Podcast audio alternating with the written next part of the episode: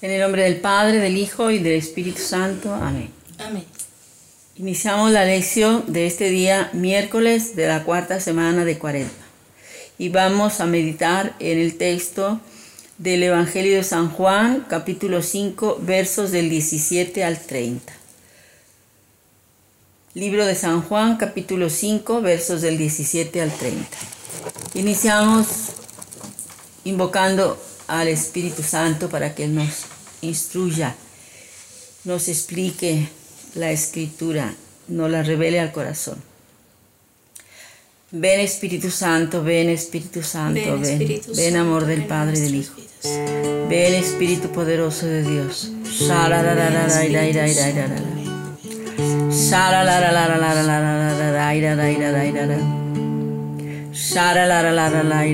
Espíritu Derrama tu espíritu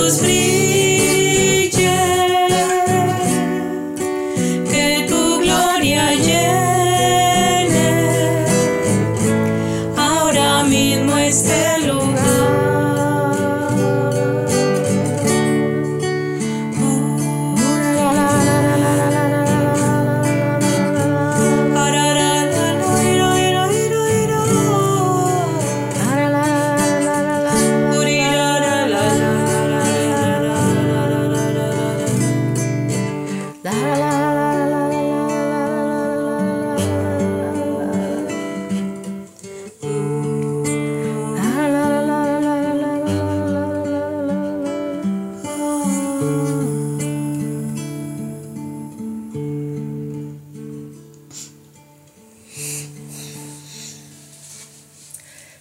Espíritu Santo, llena los corazones de tus fieles. Y enciende en ellos el fuego de tu amor, Envía Señor tu Espíritu y todo será creado. y se renovará la faz de la tierra.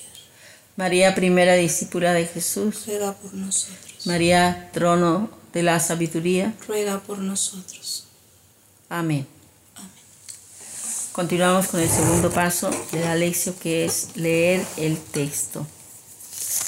Vamos a leer, como ya les dije, en el capítulo en el Evangelio de San Juan, capítulo 5, versículos del 17 al 30. Como ustedes se pueden dar cuenta, este texto es continuidad del que leímos ayer. Ayer veíamos la curación de un enfermo en la piscina de Bethesda. Y por ese motivo estaban reprochándole a Jesús los judíos porque lo había hecho la curación en sábado. Y entonces Jesús les contestó. El último versículo de- del texto de ayer fue, por eso los judíos perseguían a Jesús, porque hacía estas cosas en sábado. Y el texto de hoy inicia en el siguiente versículo, o sea, en el versículo 17 que dice, pero Jesús les replicó, mi padre trabaja hasta ahora y yo también trabajo.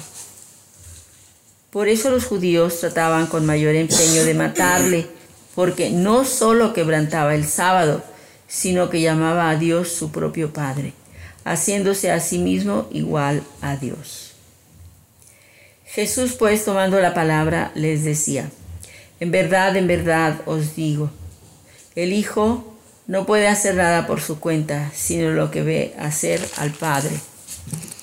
Lo que hace Él, eso también lo hace igualmente el Hijo, porque el Padre quiere al Hijo y le muestra todo lo que Él hace, y le mostrará obras aún mayores que estas, para que os asombréis. Porque como el Padre resucita a los muertos y les da la vida, así también el Hijo da la vida a los que quiere. Porque el Padre no juzga a nadie, sino que todo juicio lo ha entregado al Hijo, para que todos honren al Hijo como honran al Padre. El que no honra al Hijo no honra al Padre que lo ha enviado. En verdad, en verdad os digo, el que escucha mi palabra y cree en el que me ha enviado tiene vida eterna y no incurre en juicio, sino que ha pasado de la muerte a la vida. En verdad, en verdad os digo, llega la hora, ya estamos en ella, en que los muertos oirán la voz del Hijo de Dios, y los que la oigan vivirán.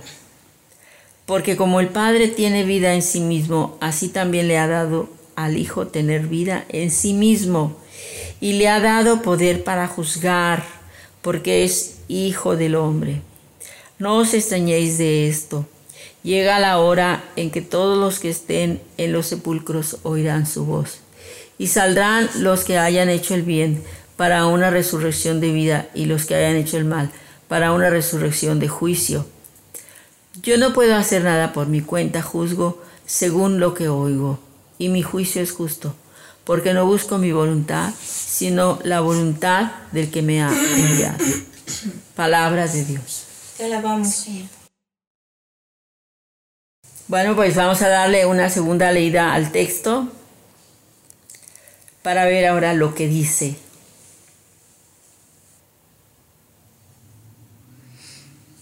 Entramos en este tercer paso de la lección que es ¿qué dice? ¿Qué dice el texto? Bueno, este texto, como les digo, es continuidad, se enlaza muy fuertemente con lo que vimos ayer, es continuidad del tema de ayer. Aquí vemos que, como les dije ya ahorita, que Jesús curó a un enfermo el sábado, curación de un enfermo en la piscina de Bethesda. Y entonces los judíos le echaron en cara que porque hacía eso en sábado, que estaba violando la ley del sábado, que no se debía de trabajar. En muchos otros pasajes del, del Evangelio se presenta esta misma discusión, pero Jesús siempre les hace ver que no es que Él no respete la ley, sino que Ah, la más importante ley es la ley del amor. Y si esa persona estaba enferma, necesitaba ser sanada, pues así como ellos cuando se les, les dijo alguna vez, si a ustedes se les va el buey o la oveja o el burro a un pozo, ¿no lo van a sacar aunque sea sábado? Pues claro que sí, porque lo necesitan, porque lo necesitan para su trabajo, porque es algo que les reditúa bienes materiales. Bueno, pues entonces este era el pleito constante entre judíos y Jesús. El último versículo dice, por eso los judíos, el último versículo de ayer, por eso los judíos perseguían a Jesús, porque hacía estas cosas en sábado. O sea, porque trabajaba en sábado, curaba en sábado. Y Jesús entonces les dice, mi Padre trabaja hasta ahora y yo también trabajo. Y bueno, pues eso fue peor, fue una bomba para los judíos, un escándalo. Y dice, por eso los judíos trataban con mayor empeño de matarle, porque no solo quebrantaba el sábado, sino que llamaba a Dios su propio Padre, haciéndose a sí mismo igual a Dios. ¿Por qué lo querían matar? Decían ellos que por blasfemo. Porque se hacía a sí mismo igual a Dios. Y luego aquí lo que sigue es el principio del discurso sobre la obra del Hijo. los evangelistas escriben en forma con estilos diferentes, ¿verdad? Por ejemplo, San Mateo habla mucho de los discursos, tiene cinco discursos, tiene muchas parábolas, tiene tiene también muchos milagros, 19 milagros, veíamos ayer. Y, San Marcos se caracteriza más por los milagros y los milagros y los milagros, algunas parábolas y enseñanzas. Y, San Lucas se caracteriza por, por muchos, algunos poemas como, como salmos, como cánticos inspirados a la Virgen, a Zacarías, Y, y luego también a San Lucas se caracteriza mucho por los milagros, es el que tiene más milagros. Y por supuesto, pues también tiene muchas enseñanzas y, y algunos discursos. Pero San Juan se caracteriza principalmente por los milagros, los discursos y los diálogos. Los diálogos. San Juan tiene varios diálogos, muchos diálogos. Por ejemplo, ya vimos el diálogo con Nicodemo en el capítulo 3, ya vimos el diálogo en el capítulo 4 con la samaritana. Y aquí más que diálogo va a ser un discurso. Y en este discurso Jesús se defiende, ¿verdad? Porque pues como ciertamente Jesús con toda intención les dijo, pues mi padre trabaja hasta ahora y yo también trabajo. Y al pie de página viene una explicación muy bonita, dice, al pensamiento judío le resultaba difícil conciliar el descanso de Dios después de la creación, descanso cuya imagen es el sábado, con su constante actividad en el gobierno del mundo se distinguía la actividad de Dios como creador, que ha concluido ya, y la actividad como juez que no cesa jamás. Jesús identifica su propia actividad con la del juez soberano. De ahí la indignación de los judíos y el discurso por el que Jesús justifica su pretensión. Con este discurso Jesús va a justificar sus palabras eso de que dice, mi padre trabaja hasta ahora y yo también trabajo. Entendieron perfectamente que, y por eso lo acusan, que llama a Dios su propio Padre, haciéndose a sí mismo igual a Dios. Y en este discurso Jesús va a presentar, como quien dice, em, su defensa o una explicación por qué está diciendo que Él es Dios, Hijo de Dios. Bueno, el discurso empieza en el versículo 19 y dice así. Bueno, y termina hasta que termina el capítulo. Es muy largo el discurso. Primero habla Jesús de eh, justificándose. Luego dice quiénes dan testimonio de él, porque el testimonio de una sola persona no valía, ni de dos, habían que ser tres. Y antes de eso viene un poco diciendo sobre la, inconformidad de los judíos y por eso Jesús da el testimonio. ¿Quiénes dan testimonio de él? Y ya termina el discurso en el versículo 47 donde termina el capítulo 5. Bueno, vamos a empezar en el verso 19 donde comienza el discurso. Dice así, Jesús pues tomando la palabra, les decía, hay otro pequeño discurso en el, capítulo 3, cuando Jesús, cuando Nicodemo va con Jesús y, dialogan, luego eh, viene un diálogo muy bonito entre ellos, pero luego ese diálogo se va convirtiendo en discurso. Pero es muy breve en comparación con este.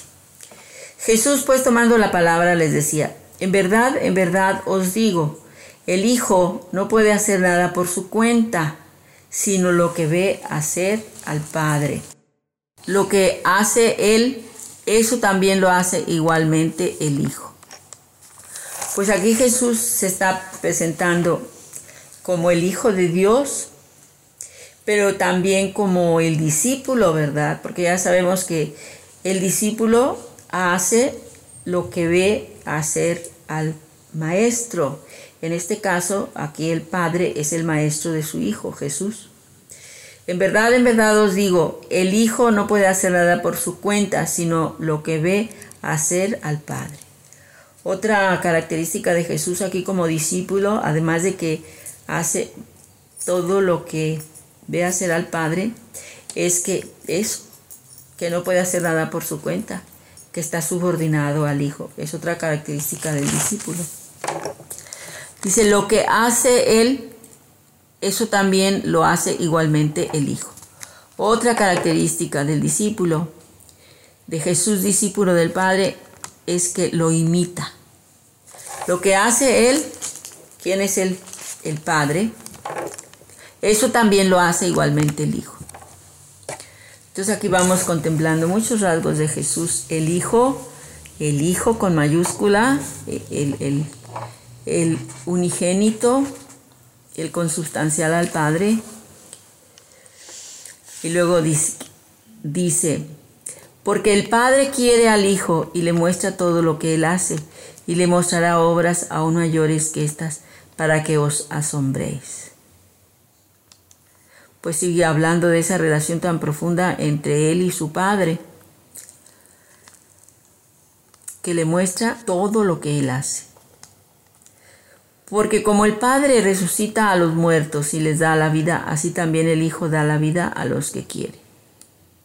Porque el Padre no juzga a nadie, sino que todo el juicio lo ha entregado al Hijo. En estos dos versículos Jesús está diciendo que Él tiene los mismos atributos que Dios, que el Padre. Porque acá, acá decía que el trabajo en, el, en donde estuvimos leyendo en el comentario, que el trabajo de Dios como creador es conservar la creación dándole vida, ¿verdad? Y eh, otra actividad de Dios como Dios es la de ser juez. Y Jesús les dice que el Hijo, así también, porque como el Padre resucita a los muertos y les da la vida, así también el Hijo da la vida a los que quiere. El Padre da la vida, el Hijo da la vida da vida. El Padre da vida a los muertos y lo resucita, el Hijo también da la vida a los que Él quiere, dice. Y ese es un rasgo de Dios como Dios que da la vida. Bueno, dice, pues yo también doy la vida. El Padre da la vida, el Hijo da la vida. O sea, crea, crea, creó el mundo y sigue conservando el mundo dándole vida. Y luego viene el siguiente rasgo que él hace resaltar para decir, para justificar que es Dios, porque el Padre no juzga a nadie, sino que todo el juicio lo ha entregado al Hijo. El otro trabajo que se consideraba como exclusivo de Dios, que es el del juicio, el de ser juez soberano, pues dice que se lo ha entregado a él, al Hijo para que todos honren al Hijo como honran al Padre. El que no honra al Hijo no honra al Padre que lo ha enviado. En verdad, en verdad os digo, el que escucha mi palabra y cree en el que me ha enviado tiene vida eterna y no incurre en juicio.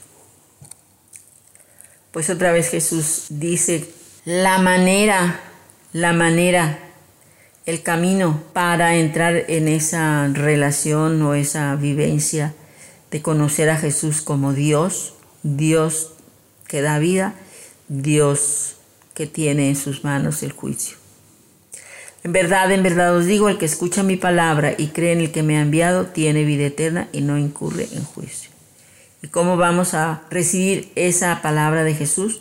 Pues creyendo en Él y así, creyendo en Él, vamos a tener vida eterna y no habrá juicio sobre nosotros. En verdad, en verdad os digo, el que escucha mi palabra y cree en el que me ha enviado tiene vida eterna y no incurre en juicio, sino que ha pasado de la muerte a la vida. De la muerte a la vida. Eso sucedió el día del bautismo, pasamos de la muerte a la vida en el sentido de la vida espiritual, la muerte espiritual, la vida espiritual. En verdad, en verdad os digo, llega la hora, ya estamos en ella, en que los muertos, ¿cuáles muertos? Los muertos en el espíritu oirán la voz del Hijo de Dios y los que la oigan vivirán. En verdad, en verdad os digo, llega la hora, ya estamos en ella, en que los muertos espirituales o sea, los que no conocen a Dios, los que están en las tinieblas, oirán la voz del Hijo de Dios, y los que la oigan vivirán.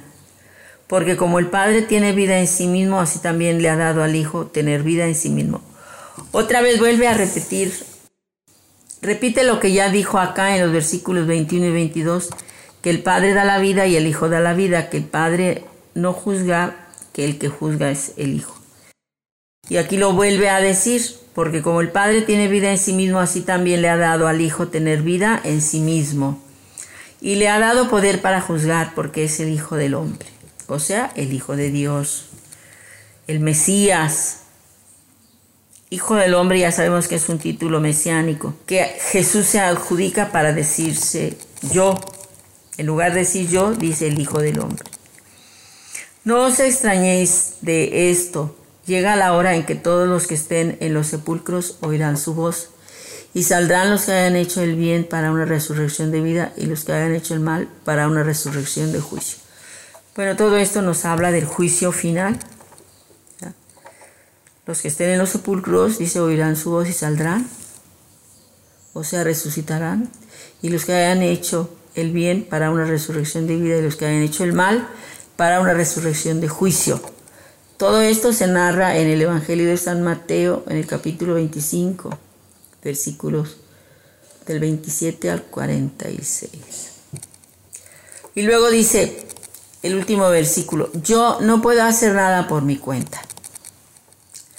Con todo y que está diciendo que es igual al Padre y que tiene poder para dar la vida y que tiene poder para juzgar, con todo y que está afirmando eso, también dice, yo no puedo hacer nada por mi cuenta, juzgo según lo que oigo.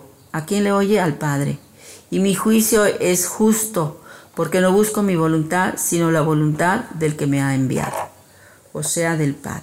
Jesús dice que oye al Padre y hace la voluntad del Padre, o sea, el Hijo escucha al Padre para obedecerlo.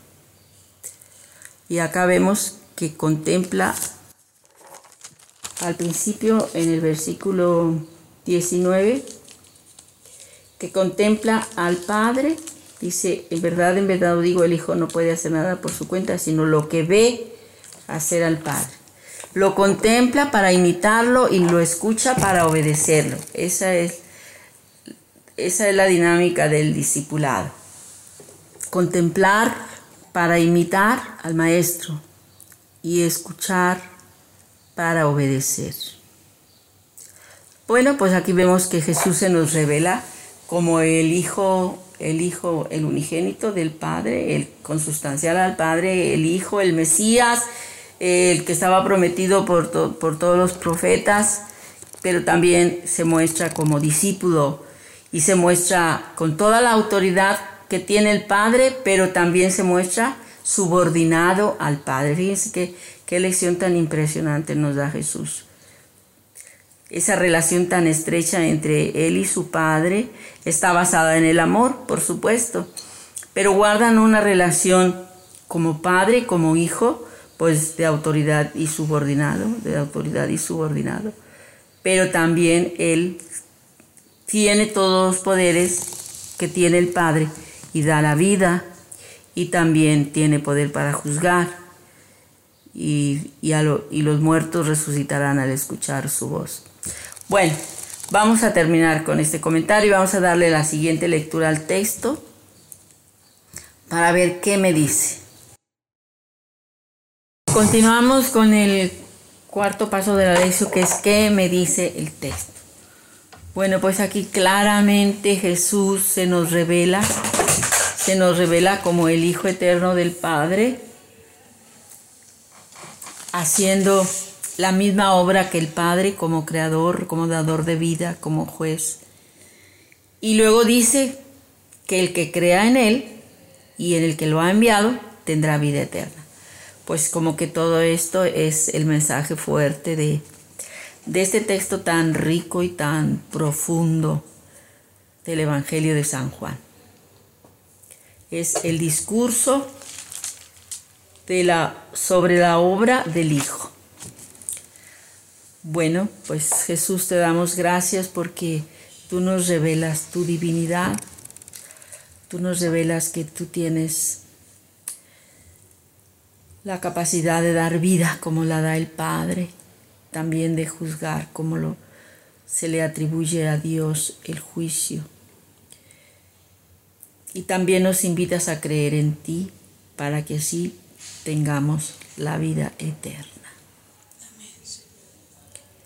También nos muestras cómo debemos vivir en su misión como verdaderos discípulos, imitando o contemplándote para imitarte y escuchándote para obedecerte.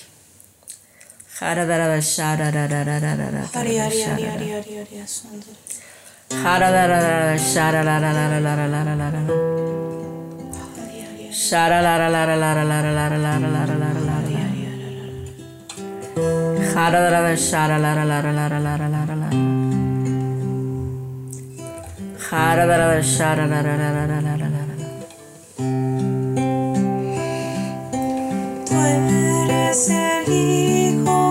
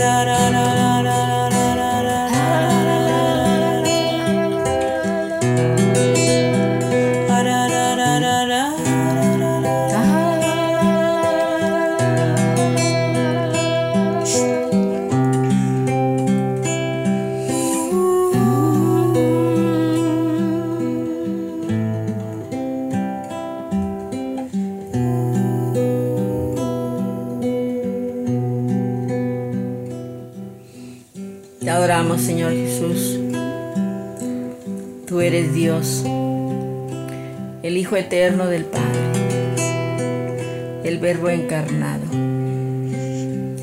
Tú eres nuestro Salvador, el que murió en la cruz para salvarnos, el que nos ha dado vida nueva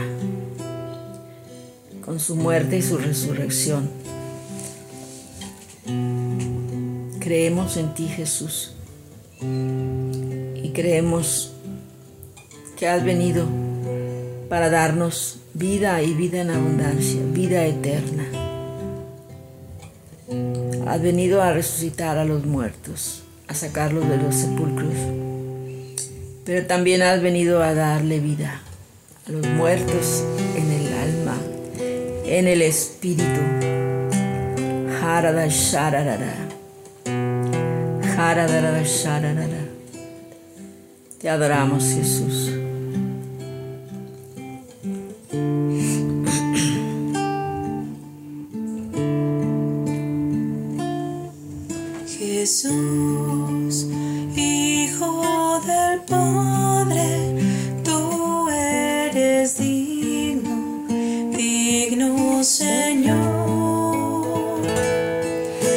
Jesus